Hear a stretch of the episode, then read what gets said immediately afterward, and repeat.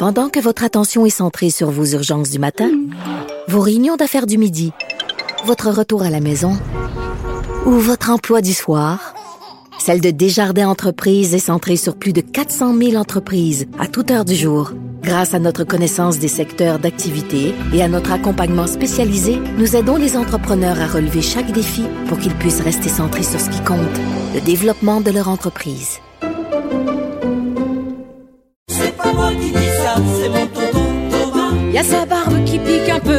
Sur son bleu, mais tonton l'air de rien a de l'or dans les mains. Bonjour Thomas Mulcair, en direct de sa forêt du nord de Montréal. Salut Antoine Robitaille, en direct de sa forêt du haut de la colline. Oui, c'est ça, c'est oui, il, il manque d'arbres un peu. Alors, euh, parlons du dépôt d'un projet de loi très important hier euh, du gouvernement Legault sur la relance de l'économie. Ce projet de loi euh, t'inquiète un petit peu? Oui. Alors, tout le monde peut s'entendre que la relance de l'économie est archi importante. Là, là-dessus, on s'entend. Mais c'est un vieux truc de la droite que d'essayer de balayer notamment les règles environnementales, prétextant relance de l'économie. Et on ne peut pas se le permettre. En fait, il y avait un cadeau. Il y avait quelque chose, un bout de lumière euh, euh, au bout du tunnel pour M. Legault, c'est que le Québec allait pouvoir, contre toute attente, rencontrer ses objectifs de réduction des gaz à effet de serre en 2020 à cause du ralentissement. Donc, il ne faut pas perdre ça. En même temps, ce qu'on voit, c'est qu'ils veulent dire, ben, écoutez, c'est un, un, luxe qu'on ne peut pas se permettre, les règles environnementales, tout va être simplifié, il n'y aura pas d'analyse, mais oups là, il ne faut pas non plus tomber dans les ornières qui ont été dénoncées par le rapport de la commission Charbonneau.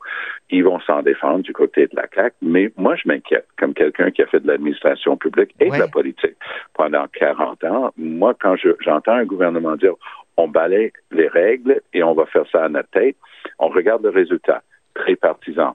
Il y a cette nouvelle manière de faire des résidences pour personnes âgées qu'ils ont annoncé. Ils vont en faire à peine deux dans la grande région de Montréal, dans- à Montréal même, et euh, plus de 35 en dehors. Ça, c'est partisan. Et ça ne correspond pas au foyer du problème qui était à Montréal. Donc, il va falloir qu'ils apprennent à gérer ça autrement qu'en disant qu'on n'a plus besoin de règles environnementales. Eh oui. Donc, il y a un vrai dilemme là, euh, pour euh, le gouvernement qui, qui doit relancer l'économie parce qu'on le sait, là, on- puis on va le savoir de plus en plus précisément. Le 19 juin, le ministre des Finances euh, va déposer un nouvel état des finances publiques euh, Ben oui. au Québec parce qu'on Obligatoire, oui. on sait bien que son, son budget de- du, du 10 mars vaut plus rien. en fait, le budget du 10 mars, c'était intéressant. Ils annonçaient le 10. Ils annonçaient d'importantes réserves, euh, des surplus et ainsi de suite. Trois jours plus tard, non seulement ça valait plus rien, mais ils étaient en train d'annoncer des déficits importants 72 heures plus tard. C'est dire à quel point, justement, ça a frappé fort, cette crise de la COVID-19. Donc, euh, on convient qu'il il faut absolument relancer l'économie. Puis euh, quand absolument. un gouvernement veut aller vite, cependant, il peut y avoir toutes sortes de problèmes. Là. Euh, Oui, mais il peut y avoir toutes sortes d'opportunités. mhm. Et il faut, il faut se garder de toutes sortes d'opportunisme.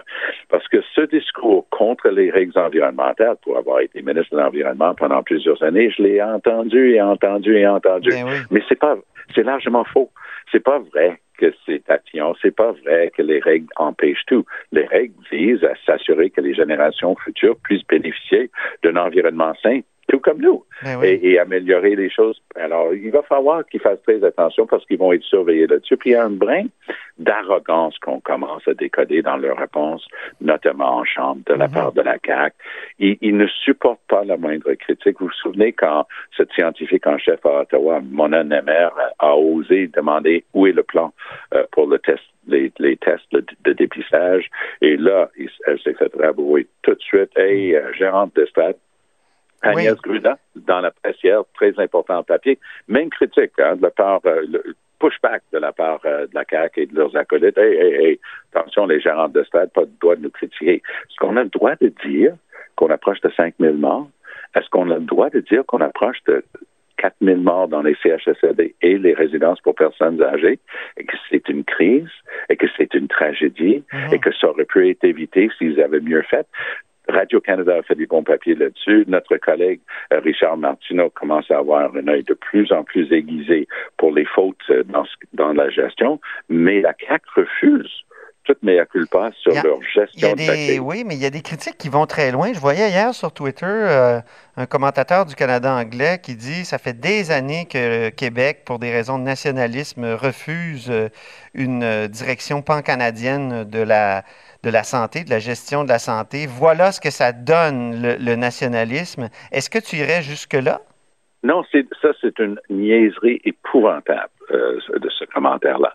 Parce qu'aux années 60, il n'y a strictement rien qui a empêché les provinces, maîtres d'œuvre en matière de services de santé et services sociaux, de s'asseoir avec le fédéral, mhm. qui a quelques, quelques éléments de responsabilité, notamment une pandémie qui traverse les frontières puis les aéroports, là où ils ont lamentablement échoué. Alors, si on va prendre responsabilité pour responsabilité, il va falloir regarder les deux. Mais il n'y a rien qui nous empêche aujourd'hui de se rasseoir et de commencer à revoir les normes nationales dans ce domaine-là aussi. Ce qui manque cruellement, c'est l'inspection, l'application des normes. Mais qui dit normes nationales, il me semble que c'est toujours refusé par le Québec, les, normes nationales, euh, et par bien des provinces. Euh. Il n'y a rien qui les empêche de s'asseoir et de dire qu'il va y avoir une norme mhm. et ça va être inspecté par chaque province. Il n'y a pas de problème là-dessus. Ce qui, ce qui est problématique, et M. Legault, le premier ministre Legault, avec raison, le souligne à chaque fois qu'il y a eu des velléités dans, dans ce sens-là, a dit aux années 60, le deal était 50-50. Là, on est rendu avec le fédéral qui dépense 23% des dépenses en santé. Ça, ça a été des coupures de l'époque. Jean Chrétien et Paul Martin. Notamment, j'ai eu à les gérer comme beaucoup d'autres personnes. Ben Donc, il va falloir que si on veut discuter d'avoir une inspection et des normes, ça va être du ressort des provinces, mais oui, ça peut, ça peut faire l'objet d'une entente et ce serait même bien. Mais il va falloir que le fédéral retourne au deal de départ. Doug Ford, le premier ministre de l'Ontario, a eu le culot de se lamenter, dire c'est épouvantable, il faut regarder des poursuites criminelles, c'est épouvantable. Mais vous savez, l'année dernière, il a à peine fait des inspections, une, demi-douzaine, si ma mémoire est bonne, dans les centres pour personnes âgées en Ontario. C'est là où le bas blesse.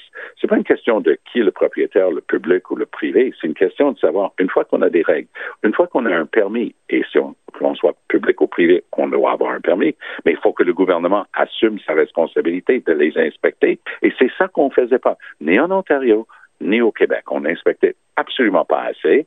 Et donc, on a connu des tragédies comme on est en train de vivre. Mhm. Donc, euh, toi, quand tu étais au gouvernement, est-ce que c'était une priorité, les aînés? On, pense à, plusieurs élections où, par exemple, Jean Charest a dit la santé, c'est la priorité. Est-ce que tu as, l'impression que c'était quand même oublié, les aînés, dans toute cette préoccupation-là pour la santé? Les aînés sont souvent silencieux. Ils ont quelques associations qui existent, il y a quelques associations pour les malades et ainsi de suite. Mais d'une manière générale, ce sont des gens plutôt dociles et qui ne font pas élever leur voix. Ah, les, tragédies, les tragédies de gestion qu'on est en train de reconnaître et de mesurer aujourd'hui sont le fruit de décennies de négligence de la part d'une succession de gouvernements. Ça. ça, ça appartient pas à la CAQ, ça appartient pas aux libéraux, ça appartient pas euh, aux péquistes c'est l'ensemble de l'œuvre. Mais les parents pauvres sont toujours les mêmes choses avec les gouvernements de droite. On vient de le mentionner. Le gouvernement de droite de Doug Ford, il a coupé les inspections. Il a coupé là-dedans parce que c'est pas visible, c'est pas un service direct au public. Mm. Mais, mais ça l'est. Au public est, principalement intéressé, les aînés. M. Legault a coupé dans la santé publique, qui a toujours été le parent pauvre, mais on voit les résultats. Quand il était ministre, mais pas quand il était premier ministre. Non, mais la, santé publique n'a jamais eu les sommes nécessaires pour faire son travail, puis on est en train de le vivre. Et que ce soit le fédéral qui a complètement laissé tomber les aéroports et les frontières, à tel point que la ville de Montréal a commencé à dispatcher des gens pour inspecter à l'aéroport d'Orval. Ah John Horgan, le premier ministre de, Colombie-Britannique, euh, euh, s'est chamaillé avec Ottawa parce que lui-même, il a envoyé du monde pour arrêter les gens à la frontière, à l'aéroport, les alerter, les, les sommer de, de s'isoler. Quand tout ça, ça va être écrit dans un an et demi ou deux ans, on va regarder la faute du fédéral au niveau des aéroports et des frontières, puis il n'y aura pas d'excuses. Puis on va regarder la faute du Québec du côté des CHSLD, notamment parce qu'il n'y avait pas d'équipement pour les employés qui étaient mal formés, souvent des nouveaux arrivants, qui paniquaient à l'idée de perdre leur job et de se faire déporter. Tout ça, c'est en train de sortir. Il y avait un excellent reportage là-dessus de Radio-Canada et Manon Massé a repris ça à l'Assemblée nationale d'une manière très importante, avec le bon ton pas, on, on, on, on, on, commence pas à crier à tue-tête avec ça, mais on regarde le gouvernement de la CAQ et on dit il y a eu des problèmes de gestion. Ça mhm.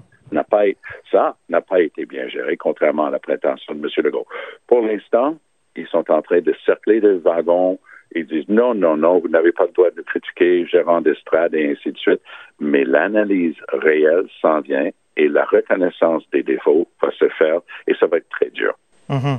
Est-ce qu'on peut donner quand même déjà des bons points au gouvernement? Est-ce que c'est uniquement négatif? Le gouvernement de la CAQ a fait un travail nec plus ultra de communication politique mhm. et de relations publiques. Et c'est ce qui les a permis de surfer pour les premières huit semaines, neuf semaines de la crise. Ils avaient une équipe sur le stage qui parlait, puis il y a des petits détails qui trahissent les problèmes de base à chaque fois qu'il disait deux, deux, mètres de distance, deux mètres de distance obligatoire, ça, M. Legault disait toujours ça, c'est six pieds pour des personnes de mon âge, six pieds de distance. On n'avait qu'à regarder le stage, Antoine qu'ils étaient à peine à deux pieds, oublie les deux mètres. Alors, la question a été posée à plusieurs reprises, mais comment se fait que vous ne le respectez pas? Ils avaient toujours une excuse. Ah, oh, ben, on travaille beaucoup ensemble. Ah, ben, on est souvent dans les mêmes pièces et ainsi de suite. On voit les photos. Il y avait un bon papier dans l'actualité, euh, et, on voit les photos avec, avec On voit les photos. Ils étaient tous en conciliabule, alors qu'ils devaient avoir de la distanciation sociale. Ils étaient les, les uns collés aux autres. Donc, le public décode juste fais ce que je. Tu es en train de, me dire de faire ce que tu dis, mais pas ce que tu fais. Mm-hmm. Quand Justin Trudeau s'est permis d'aller allègrement contre la loi québécoise, c'était un, décret ministériel 2020-013. Le décret disait on n'a pas le droit d'aller à Ottawa vers notre chalet dans l'Outaouais. Il l'a fait. Quand on lui a posé, il a dit ben, Je vous avais dit que je voulais y aller, je voulais aller voir ma famille. Mais c'est pas ça la question. La, la, prochaine personne qui approchait un policier qui essaie de lui dire Hey, euh, dites-moi pas que j'ai pas le droit d'aller à mon chalet. Trudeau vient de le faire. Le mhm. public décode ça. Quand Doug Ford est allé à son chalet, quand il a reçu ses filles contre toutes les règles, le public décode juste ben, ces règles-là, c'est de la la foutaise, mhm. parce que les gens, les gens responsables les obéissent pas. Donc, ça va aussi faire partie de, de l'analyse qui est faite. Oh, je sens déjà des, j'entends déjà les courriels rentrer, Tom. Des, auditeurs du, euh, du, dialogue des barbus vont dire Mais Molker, il est à son chalet, lui? ben, j'ai jamais bougé. ça, c'est où, nous sommes depuis le début. Ce que je n'avais pas le droit de faire, c'est de retourner à Montréal et de revenir pendant cette interdiction-là. mais, mais, merci de poser la question, parce que nous, on est dans, on commence notre 13e semaine ici. Ah oui? Euh, donc, c'est ça le problème. Il y avait une règle qui, pendant plusieurs semaines, disait qu'on n'avait pas le droit de passer d'Ottawa, de, de l'Ontario, vers euh, les, les, chalets dans le nord. Puis après, on a même interdit entre certaines, euh, certains coins du Québec, donc certaines municipalités régionales de comté, les MRC. Puis il y avait des policiers qui, qui veillaient à, appliquer ça. Mais mm-hmm. ça a été levé à l'interne maintenant pour la plupart. Et, euh, mais il, y a encore des régions où ils sont assez inquiets des mouvements des gens. Ah oui, moi je trouve qu'en Gaspésie notamment, j'ai interviewé la députée Mégane Perry-Mélençon là-dessus, puis je sentais vraiment un dilemme, un tiraillement entre la nécessité d'accueillir des gens pour l'industrie touristique, mais en même temps la peur des, pestiférés du reste du Québec. Oui, et il faut les écouter. Parce que c'est une crainte valable. Puis on n'a qu'à écouter, parce que quand je fais la télé anglophone, souvent au tout début, quand le Québec avait commencé à interdire les mouvements de l'Ontario vers le Québec, il y, a, oh, il, y avait, il y avait plus une chemise qui n'a pas été déchirée. Oh, au Québec, bah, bah, bah.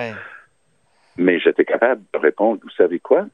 Le Québec a suivi les quatre jours ben le Nouveau-Brunswick qui a fermé sa frontière avec le Québec. Et qui peut, qui peut se plaindre de la règle quand on sait qu'au Nouveau-Brunswick, la seule éclosion, puis c'est vous qui m'en avez parlé la semaine dernière, puis je l'ai, euh, j'ai pu le voir après. Il y a eu un cas, c'est un médecin québécois qui est allé, qui travaillait au Nouveau-Brunswick, qui est revenu au Québec, qui a eu la COVID-19, puis est retourné au Nouveau-Brunswick. Ah C'était le premier cas. De, de- et il s'est pas isolé. Et, c'était la source d'un- d'un- d'une éclosion. Donc, oui, c'est tragique euh, ce qu'on est en train de vivre. Merci infiniment pour ce dialogue des barbus du jeudi, Ben, exceptionnellement, mon cher Thomas. Ben, j'ai bien hâte à la prochaine, euh, Antoine. Oui, on se reparle. Il nous en reste deux, deux je crois. Alors, avant, Euh. les, avant les grandes vacances. Merci, puis porte-toi bien. À, à bientôt, toi Salut. aussi.